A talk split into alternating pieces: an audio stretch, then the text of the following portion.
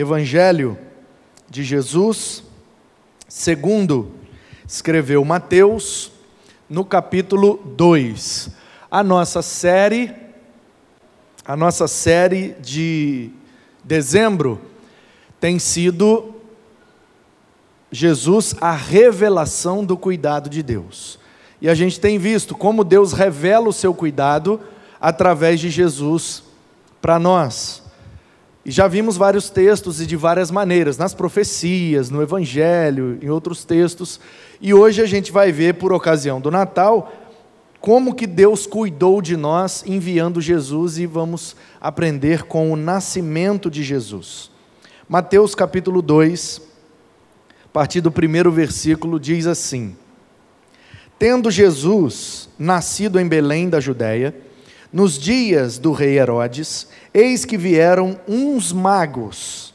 Note bem, não eram três, nem eram reis. Amém? não eram três, nem eram reis.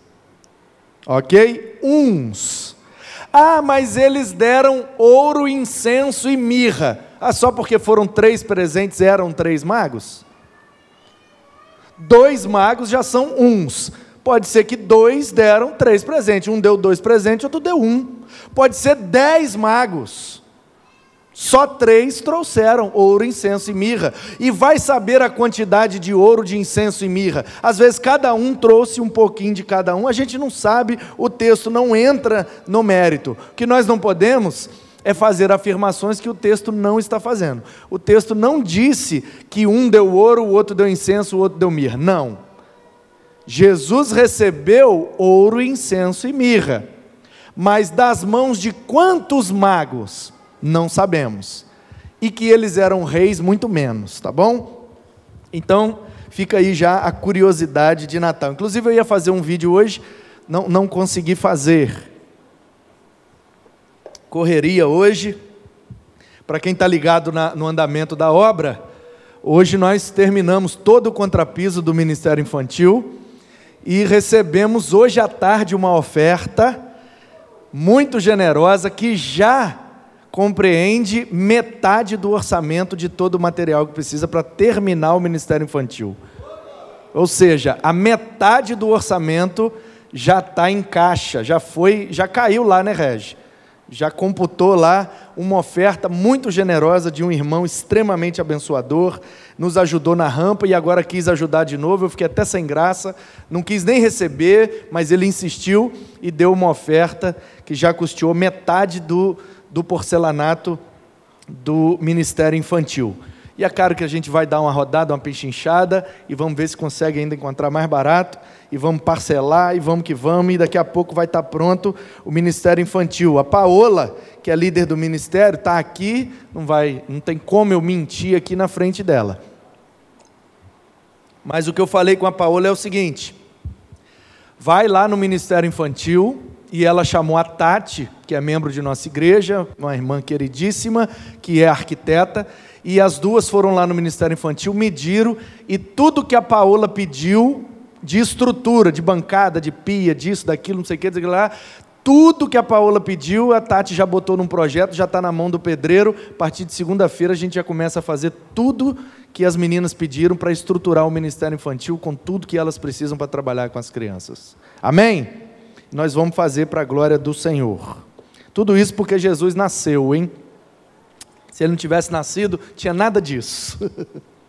então, uns magos, que não eram três nem eram reis, vieram do Oriente para Jerusalém e perguntavam: onde está o recém-nascido rei dos judeus? Porque vimos a sua estrela no Oriente e viemos para adorá-lo. Ao ouvir isso, o rei Herodes ficou alarmado, e com ele toda Jerusalém. Então Herodes convocou todos os principais sacerdotes e escribas do povo e lhes perguntou onde o Cristo deveria nascer. Olha que interessante, o cara reinava em Jerusalém e não conhecia a mais importante profecia da Escritura. Onde o Messias nasceria. Miqueias capítulo 5, de ti Belém Efrata virá aquele que será rei sobre Israel, seu reinado não terá fim e será de paz. Então vejam vocês a importância dos líderes conhecerem as escrituras, porque eles não erram na hora de governar. E o Herodes foi um rei iníquo e já demonstra aqui onde estava a sua iniquidade. Ele não conhecia nada das escrituras sagradas. Então nós estamos orando para que Deus nos dê governantes que nos governem conforme os princípios bíblicos, que os nossos governantes sejam conhecedores das Escrituras. Só assim teremos um governo justo, equilibrado, equivalente para abençoar a nossa nação e nós temos orado por isso. Eles responderam: em Belém da Judéia porque assim está escrito. E você, Belém, terra de Judá, de modo nenhum é a menor entre as principais de Judá, porque de você sairá o guia que apacentará o meu povo, Israel. Miqueias capítulo 5, especificamente aqui o versículo 2. Com isto, Herodes, tendo chamado os magos para uma reunião secreta, perguntou-lhe sobre o tempo exato em que a estrela havia aparecido. E enviando-os a Belém, disse-lhes: Vão e busquem informações precisas a respeito desse menino. E quando o tiverem encontrado, avisem-me, para que eu também ir adorá-lo. Ó, oh, mentiroso. Queria adorar Jesus nada, queria era matar Jesus. Versículo 9. Depois de ouvirem o rei, até uma lição boa aqui também, não vou, não vou passar batido não. Nem todo mundo que fala que quer adorar está com o coração inclinado para a adoração. Essa é boa, hein? Para virar um status, hein, Gi? Nem todo mundo que fala que quer adorar está com o coração inclinado à adoração. O Herodes Nico sabia nada de Bíblia, mandou chamar os conhecedores da Bíblia, os caras falaram: é em Belém que vai nascer. Aí ele vem, não, eu também quero adorá-lo. Me avisa onde é que ele está. Ele falou que quer adorar, mas o coração dele não estava inclinado para a adoração, estava inclinado para o mal. Cuidado, viu, gente? Cuidado, viu, gente? Nem todo mundo que fala que quer adorar está com o coração disponível para adoração, hein? Cuidado com o que ouvem das línguas. Às vezes a língua fala diferente do coração. Às vezes fala do que o coração está cheio, mas às vezes também ó, fala diferente. Então, muito cuidado. Depois de ouvirem o rei, os magos partiram. E eis que a estrela que viram no oriente ia adiante deles, até que chegando, parou sobre onde o menino estava. Vendo eles a estrela, alegraram-se com grande e intenso júbilo. Entrando na casa, viram um menino com Maria, sua mãe. Prostrando-se, o adoraram. Abrindo os seus tesouros, entregaram-lhe suas ofertas: ouro, incenso e mirra. E tendo sido avisados por Deus em sonho, para não voltarem à presença de Herodes, os magos seguiram por outro caminho e voltaram para sua terra. Depois que os magos foram embora, um anjo do Senhor apareceu em sonho a José e disse: Levante-se. Aliás, o 12 aqui, ó. Nossa, eu estou comentarista hoje, né? Magos. Não, porque eu lembrei que uma vez um menino me perguntou, pastor, magia não é pecado? Então por que, que magos adoraram a Jesus e estava certo? É uma boa pergunta, né? Pergunta nível do Olavo. Então, deixa eu explicar para você. Magos aqui é por conta da compreensão da época. A palavra mais correta para esses caras aqui, no que conhecemos na história, é alquimistas.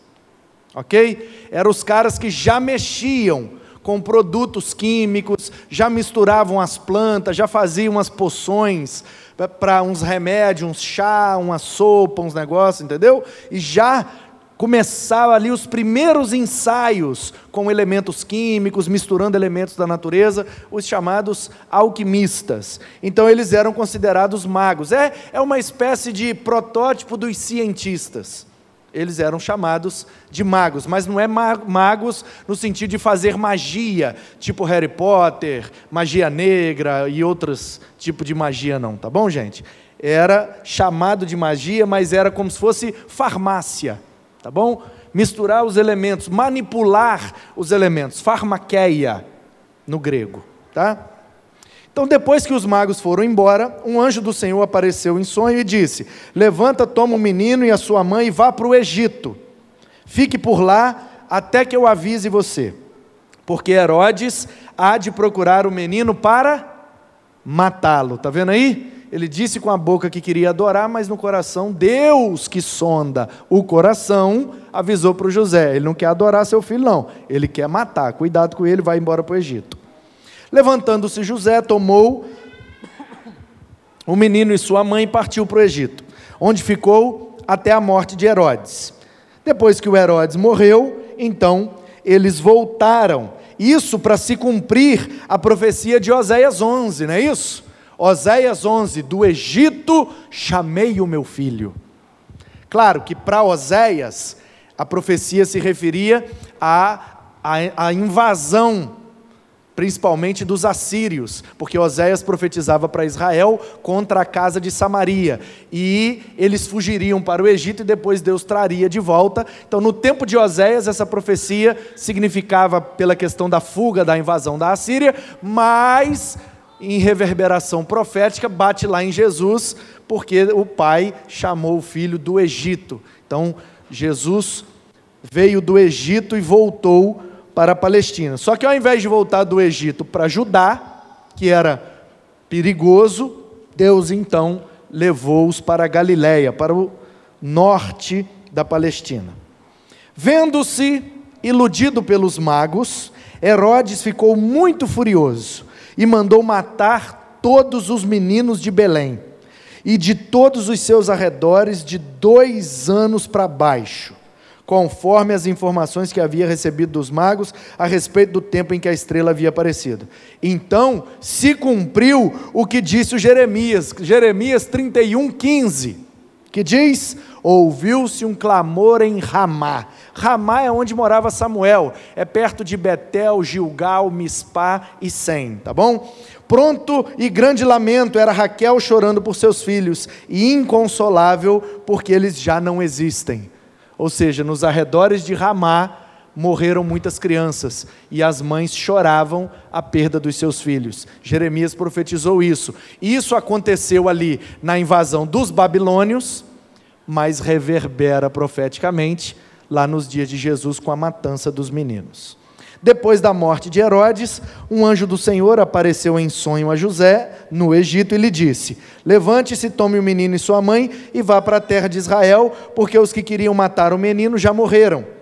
Então ele se levantou, pegou o menino e a mãe voltou para Israel. Porém, ouvindo que Arquelau, o filho do Herodes, tinha assumido o trono e o miserável do Arquelau era pior do que o pai, era um, um rei sanguinário, um cara ímpio e iníquo, e então ele teve medo de ir para lá, e tendo sido avisado por Deus em sonho, então ele foi para a região da Galiléia e foi morar numa cidade chamada Nazaré, para se cumprir o que foi dito por meio dos profetas: ele será chamado Nazareno, Isaías 11.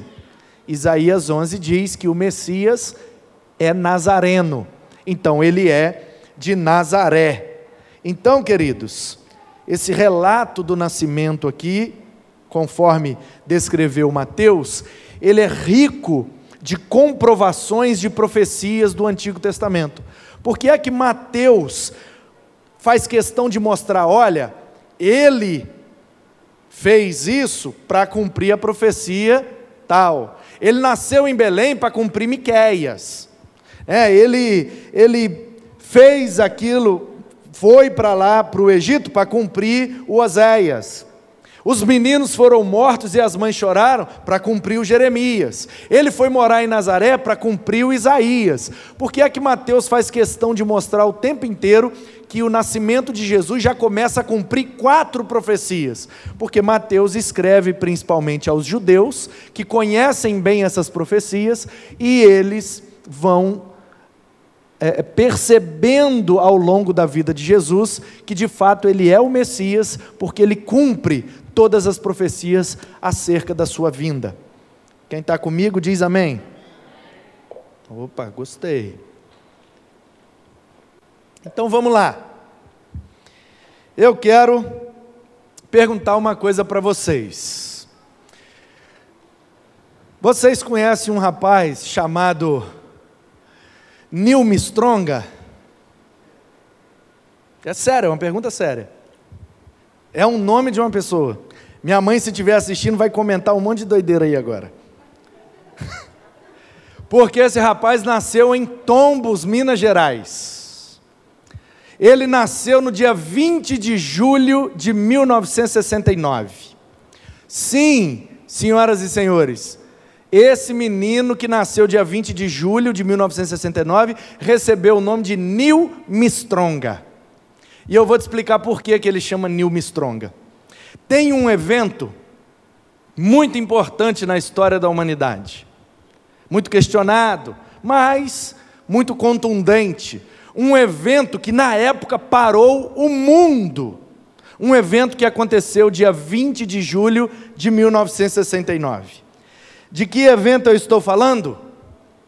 O homem pisou na lua. Aí veja bem, o Neil Mistronga estava na barriga da mãe dele, não tinha nome ainda. E nasceu na maternidade lá em Tombos, uma cidadezinha pequenininha, que naquele tempo devia ter, sei lá, hoje em dia deve ter 6, 8 mil habitantes. Naquele tempo devia ter menos, não sei se era mais. Bota aí, mãe, quantos habitantes tinha na época aí?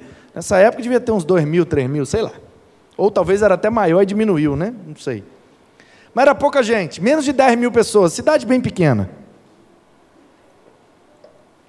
Aí o menino nasceu.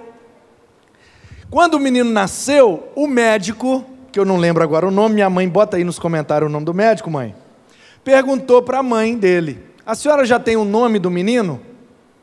Aí ela: Não, senhor. Não pensei ainda no nome que nós vamos dar para ele.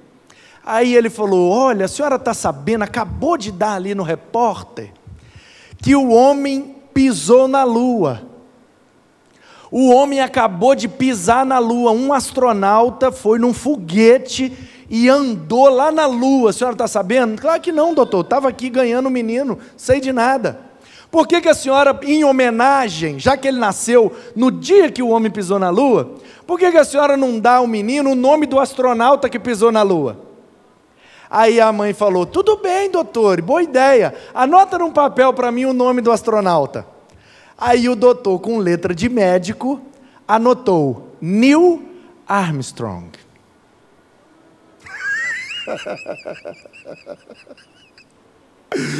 A dona saiu com o bebê e foi para o cartório, entregou o papel na mão do cara do cartório, o cara olhou e botou isso aí na certidão. Você acredita?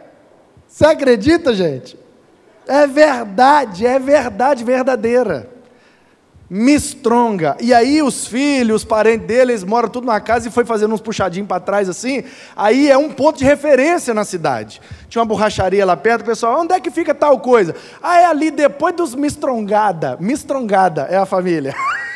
que é o Mistronga, Mistronguinha, Mistrongão, Mistrongate, Mistronguete. Aí ficou os Mistrongada. Tudo parente descendente do Mistronga. Mistronga, gente. Vocês acreditam? Nil Mistronga. Mas essa pergunta aí é dupla. Você acredita que isso aconteceu? Aconteceu, minha mãe está comentando aí. E você acredita que o homem pisou na lua? Você acredita ou não? Quem acredita, levanta a mão. Obrigado. Quem não acredita, fica em pé. Ó, tem dois que não acreditam. Lá na galeria tem gente. Que... Você também não acredita, Igor? Ah, você acredita. então vejam só, são duas histórias que é meio difícil de acreditar mesmo. Primeiro que tem alguém que chama Neil Armstrong por causa do, do, astronauta Neil Armstrong, e segundo que o homem pisou na Lua. Aí tem uns documentários, né, que os caras, ah, tipo essa bandeira tá flamejando ali que lá na Lua não tem vento, aí ela não poderia, não sei o quê, porque tem sombra e o sol, não sei o que lá. É, tem uns caras aí, né, que, que tem essas teorias. Como é que fala teoria? Conspiração, teorias de conspiração, que diz que é lá num deserto, lá nos Estados Unidos, tem um estúdiozão enorme, os caras botaram areia e, e fingiram, foi tudo fake, e só para os Estados Unidos ganhar a corrida espacial e chegar na Lua antes da União Soviética. Então, independente se você acredita ou não no Neil Armstrong ou no Neil Armstrong, o fato é que se foi na lua, ou se foi lá na, no deserto, na área, área 51 que eles falam, né? Não importa se foi na lua ou se foi lá no estúdio, fake. Mas o Neil Armstrong falou uma frase quando ele foi entrevistado, e aí você foi o primeiro cara a andar na lua. E aí o que é que isso significou para você? E aí, dentre outras coisas que ele disse, ele falou essa frase: Foi um pequeno passo para o homem, mas um grande salto para a humanidade. Essa é a frase proferida pelo Neil Armstrong. Esse aí, lourinho do zóio azul, é o Neil Armstrong. Eu tentei achar no Facebook da família, mas não consegui botar uma foto do Armstrong para vocês verem. Mas esse é o Neil Armstrong, o astronauta de verdade. O que, que você falou, Evinho? Eu não te entendi. Ah, ok. Então, gente, o Neil Armstrong disse isso: um pequeno passo para o homem, mas um grande salto para a humanidade. O presidente dos Estados Unidos, naquela ocasião, era Richard Nixon. Nixon tinha acabado de assumir como 37 presidente dos Estados Unidos. Recém-empossado, teve o evento do homem pisar na lua. E o Richard Nixon deu uma declaração dizendo, inclusive tem até na internet, não sei se é conspiração, se é fake, mas tem, um tal de um discurso, que o Nixon estava com um discurso preparado caso a missão fracassasse. É Apolo 11, se eu não me engano, a que deu certo, né, do Neil Armstrong. E ele estava com um discurso pronto de fracasso, porque nem ele acreditava que daria certo. Ok, eles dizem isso aí pelas internets da vida. Mas o fato é que, quando o presidente foi fazer o pronunciamento oficial por causa do evento, ele disse: o céu deixou de ser o limite. O céu não é mais um limite para nós. Agora a gente faz o que quer, a gente vai aonde quiser, não temos mais limites. E ele disse o seguinte: Armstrong protagonizou o maior acontecimento da história da humanidade. Segundo o presidente dos Estados Unidos, o fato de Neil Armstrong ter pisado na Lua fez com que ele protagonizasse. Ele é o personagem principal da maior história da humanidade. Maior acontecimento. Nada superou o homem pisar na lua. E aí, logo depois do pronunciamento do presidente, pastor Billy Graham foi pregar. E o Billy Graham respondeu o presidente dos Estados Unidos da seguinte maneira: o maior acontecimento da história não foi o homem subir e pisar na lua, foi Deus descer e pisar na terra. Portanto, a resposta do Billy Graham, a resposta das Escrituras, a resposta de Mateus capítulo 2, é que o maior evento da história da humanidade se chama Natal. É muito maior do que o homem subir e pisar na lua, Deus ter abandonado sua glória e descido para pisar na terra. Portanto, queridos, Jesus é a maior revelação do cuidado de Deus. Deus cuida da gente de várias formas, de várias maneiras. Ele cuida, cuida muito, em todo o tempo, o tempo todo. Mas a maior revelação do cuidado de Deus está na pessoa de Jesus Cristo. E ele precisou nascer para cumprir esse cuidado, para cumprir essa revelação. E é isso que nós vamos ver com esse evento. Se Jesus é a maior revelação do cuidado de Deus, e ele, como filho de Deus, ter pisado na terra, segundo Billy Graham, é o maior acontecimento da história da humanidade, então o maior evento de todos não é Rock in Rio, não é essas festas rave, não é nem o homem ter pisado na lua, não é nada é maior do que o Natal de Jesus. O nascimento de Cristo é um grande acontecimento, o maior de todos. E aí eu comecei a pensar, e eu já participei de muitos eventos e de grandes acontecimentos, não tão grandes, mas grandes. E eu fiquei pensando, o que é que caracteriza um grande evento? O que é que caracteriza um grande acontecimento? E aí eu percebi que todo grande acontecimento tem pelo menos três características. Pode ter mais, mas essas três sempre estarão no meio de quaisquer outras. Em primeiro lugar, um grande acontecimento tem uma atração. Ninguém faz um evento, ninguém organiza um acontecimento, um movimento, seja lá o que for, se não tiver uma atração. O que é que vai atrair o público?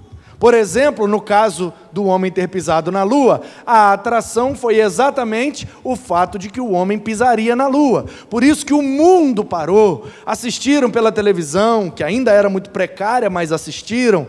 Ouviram pelo rádio. No dia seguinte saiu em todos os jornais do mundo o fato de que Neil Armstrong tinha pisado na lua. Foi um grande acontecimento. E a atração é a dificuldade do homem se deslocar até a lua e andar nela e conseguir voltar para casa. Uma grande atração. Em segundo lugar, todo grande acontecimento tem também uma grande perseguição. Ó, nesse grupo aqui, que nem é tão grande, já tivemos dois perseguidores aqui. Duas pessoas que, não, não pisou na lua, não, isso é mentira. Não, isso é fake. Não, isso não é assim. Isso não é. Todo grande evento, ele também tem grandes contestadores. Por exemplo, você sabe que né, eu e Ana Paula, quando viemos para o Espírito Santo, nós moramos em Guarapari por 10 anos. E morávamos ali na região de Meaípe, em Enseada Azul, lá no residencial Beira-Mar.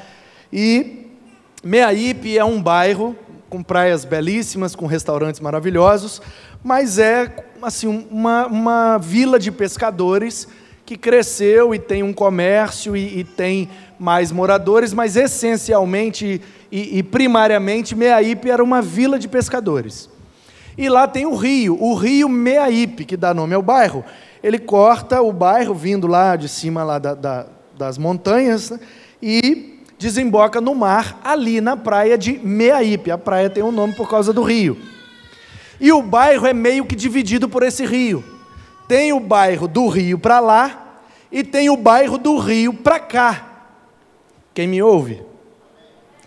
O pessoal que mora lá, e a gente demorou a entender, porque chegamos depois, o pessoal chama o depois do rio, eles chamam de indotulado. Você viu fulano aí? Eu vi. Cadê ele? Está lá em do outro lado. Indo lado. Onde é indo outro lado? Aí, com alguns anos de convivência, a gente aprendeu que indo outro lado é do outro lado do rio. Porque tem do outro lado do rio, onde de fato moram essencialmente os pescadores, onde o bairro começou, onde tem a primeira igrejinha, etc, etc. E depois o comércio, os hotéis, as pousadas, os restaurantes, a parte turística do bairro cresceu do rio para lá. E aí, meus queridos, há uns dois, três anos atrás, nessa vilinha de pescadores, um, um paraíso. Você só ouvia barulho de passarinho e das ondinhas, que nem são muito fortes, só aquelas ondinhas, aquele monte de barquinho coloridinho de madeira flutuando, um paraíso, um silêncio, uma coisa maravilhosa. De repente, meus queridos, um empreendedor chegou lá, nesse lugar indotulado, lá onde está a vila dos pescadores mais antigos, a maioria idosos. O cara pegou não sei quantos mil metros quadrados de terra, não sei se ele comprou, se ele alugou, se ele arrendou. Eu sei que ele passou uma máquina, limpou tudo, meteu uma entrada de madeira e durante o verão ele bota uma estrutura de som e faz festas rave, que dura 3, 4, 5, 10 dias direto sem parar de tocar o som. Como é que chama lá, Ana Paula? Península, não sei do que, né? Café de la Musique, Península de Meaípe. De Meaípe, Península, sei lá. É, tá lá, é isso. E aí, meus queridos, é um grande acontecimento são grandes eventos. Vem DJ de Israel. Você sabe que os melhores DJ do mundo estão em Israel, né? Vem DJ de Israel, da Europa, da Austrália, brasileira, essa turma famosa aí porque de música eletrônica. O negócio lá é música eletrônica. E lá perto tem uma boate com oito lugares, multiplace mais, que no verão toca Ivete Sangalo. Todo mundo que está na moda estourado Anitta, essa turma toda aí. Eles botam lá milhares, 10, 15, 20, não sei quantas mil pessoas cabem, mas lota, lota. E aí vocês imaginam, do, la, do lado de lá, na parte mais nova do bairro, tem uma boate com não sei quantos mil metros quadrados, com oito ambientes, que toca Ivete Sangalo e Anitta. Toca funk, toca axé, toca sertanejo, todo mundo famosão toca lá. Todo dia à noite no verão lá tem show. E do outro lado, que era ainda mais tranquilo e afastado da bagunça, o cara agora comprou esse monte de terreno e botou lá a festa eletrônica. Aí você imagina como é que estão os moradores de Meaípe. Tudo pescador idoso, com essas duas boates lá dentro do bairro deles. Você acha que eles gostam?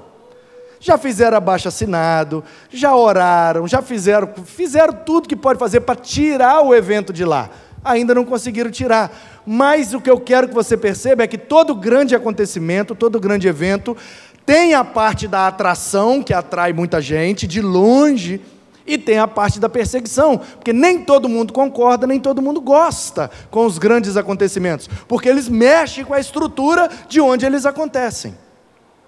Ok? Amém? Em terceiro lugar, além da perseguição, tem a proteção. Então, do mesmo jeito que tem quem cria teorias intermináveis para provar que o homem não pisou na lua, do outro lado tem a turma que protege e cria também teorias intermináveis para provar que o homem pisou na lua. Do mesmo jeito que tem um advogado ou vários advogados que estão defendendo os interesses dos pescadores de Meaípe, estão na justiça, no Ministério Público, tentando tirar o evento de lá, também tem os advogados dos empreendedores, dos empresários, que está defendendo e protegendo o evento para ficar lá. Porque os dois lados têm argumento. Quem persegue tem argumento e quem protege também tem argumento. O cara que persegue fala, é muito barulho, incomoda, não sei o que, não sei o que lá. Aí o empresário fala, mas eu gero emprego, gero renda, eu trago visibilidade, papapá. Aí fica aquele, tem quem persegue e tem quem protege. Então, essas são as características essenciais de todo grande evento, todo grande acontecimento. Vai ter algo para atrair muita gente, vai ter gente que vai gostar e vai proteger, vai ter gente que não vai gostar e vai perseguir. Normal. Aí, meus queridos, eu pensei, se essas são as características dos grandes acontecimentos, dos grandes eventos, então essas três características têm que estar presente no grande acontecimento do nascimento de Jesus. E aí, lendo o texto, note bem, versículo de 1 e 2. O que é que eu vejo? Tendo Jesus nascido em Belém da Judéia, eis que vieram uns magos do Oriente. Teve uma atração, veio gente de longe para ver o grande acontecimento. Gente de longe que conhecia a profecia, que sabia dos detalhes, que estava ansioso por aquele acontecimento, foi atraído por uma estrela. E hoje se usam holofotes, aqueles, né, gira negócio e tal, para poder chamar a atenção das pessoas para o evento. Deus usou uma estrela para guiar aqueles magos e eles foram atraídos do Oriente. De onde? Da Babilônia, Índia, Pérsia, Média, não sei de onde eles vieram, aqueles caras, eu sei que vieram do lado de lá, do Oriente. E andaram, andaram muito para chegar lá, porque foram atraídos, atraídos para o grande acontecimento que foi o nascimento de Cristo. E olha que não teve site, não teve blog, não teve outdoor, não teve Instagram, não teve WhatsApp, ninguém divulgou. As profecias foram falando por si só e um grupo de pessoas estava ciente daquele grande acontecimento e eles foram atraídos para o que ia acontecer. Em segundo lugar, dos versos 3 ao 9, mostra a perseguição. O Herodes não ficou satisfeito. Por quê? Porque a profecia diz que esse menino que vai nascer é o rei dos judeus. Ele é descendente de Davi. Ele é nascido na cidade de Davi, em Belém. E ele, por linhagem, tem direito ao trono. Portanto, se esse menino nascer e o povo resolver dar a ele o que ele tem direito, o Herodes perdia o trono. Porque Herodes não é rei por direito, Herodes é rei por conchavo. Ele tinha um conchavo com o Império Romano que colocou ele como rei, mas ele não é descendente de ninguém. Inclusive, ele é descendente sim, mas se você puxar a linhagem dele, ele bate lá na turma de Samaria. Lá nos antigamente, quando eles tretaram judeus com samaritanos, Herodes é descendente do Jeroboão que foi o primeiro rei de Israel que reinou em Samaria, e então a treta de judeu com samaritano é tão forte, e esse cara tem um pezinho lá em Samaria, mas ele tem um conchavo com o Império Romano e ele continua reinando ali em Israel. Mas o povo sabe que quem está cumprindo a profecia é esse menino que está nascendo em Belém. Se ele cumpre a profecia, então ele que merece sentar no trono. E aí o Herodes perseguiu, tentou matar, tentou destruir, tentou acabar com o evento, mas ele não conseguiu. Não conseguiu por quê? Porque o evento também contava com uma grande proteção. Dos versículos 10 ao 23 vai mostrar como que Deus, o Pai, usando os seus mensageiros, os anjos, ele foi protegendo esse grande acontecimento.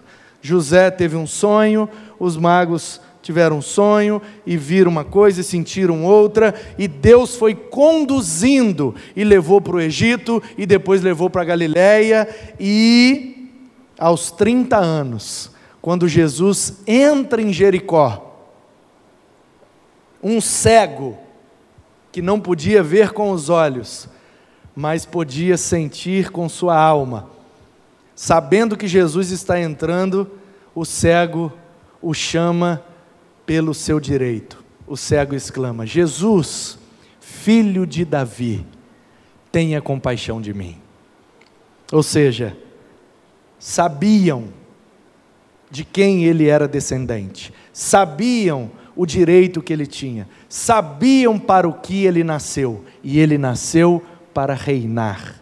Ele é rei, mas ele não é rei deste mundo, ele é rei do universo, portanto, ele é rei dos reis. E ele nasceu com um propósito: reinar na nossa vida, ser o rei do nosso coração. Esse grande acontecimento, que ele foi a atração, sofreu perseguição, mas ele contou com a proteção em todo o tempo. Quando mataram, pensaram que tinham destruído, mas ele estava protegido pelo seu propósito. Portanto, ele ressuscitou e está vivo à destra do Pai, e nós habitaremos com ele na eternidade. E ele é o nosso rei eterno. Portanto, o Natal foi, o Natal é e sempre será o maior acontecimento da história. Billy Graham estava certo. O maior acontecimento não foi o homem pisar na lua, foi o nosso Deus pisar na terra e nascer para nos salvar. Glória a Deus nas alturas. Hosana, digam os anjos nas alturas. Ele nasceu e nasceu para trazer vida e vida em abundância. Então, queridos, é só por esse motivo que Jesus é a maior revelação do cuidado de Deus por nós. Não deixe que as coisas deste mundo, por mais impressionantes que sejam, roubar a atração e a atenção do seu coração. Não permita que as coisas atrativas desse mundo te distraiam para a maior atração de todos os tempos, que é o nascimento de Cristo. Não permita que as perseguições deste mundo tirem o seu foco de ser reinado por Cristo. Você tem um Deus que te protege, você tem um Pai que te protege, e Ele vai proteger você assim como protegeu o seu filho. E nós, guardados e protegidos por Ele, um dia estaremos com Ele para continuar vivendo o maior acontecimento da história que se dará na eternidade, quando estaremos na presença dEle, e lá sim será uma grande festa e será eterna para a glória de Deus, em nome de Jesus.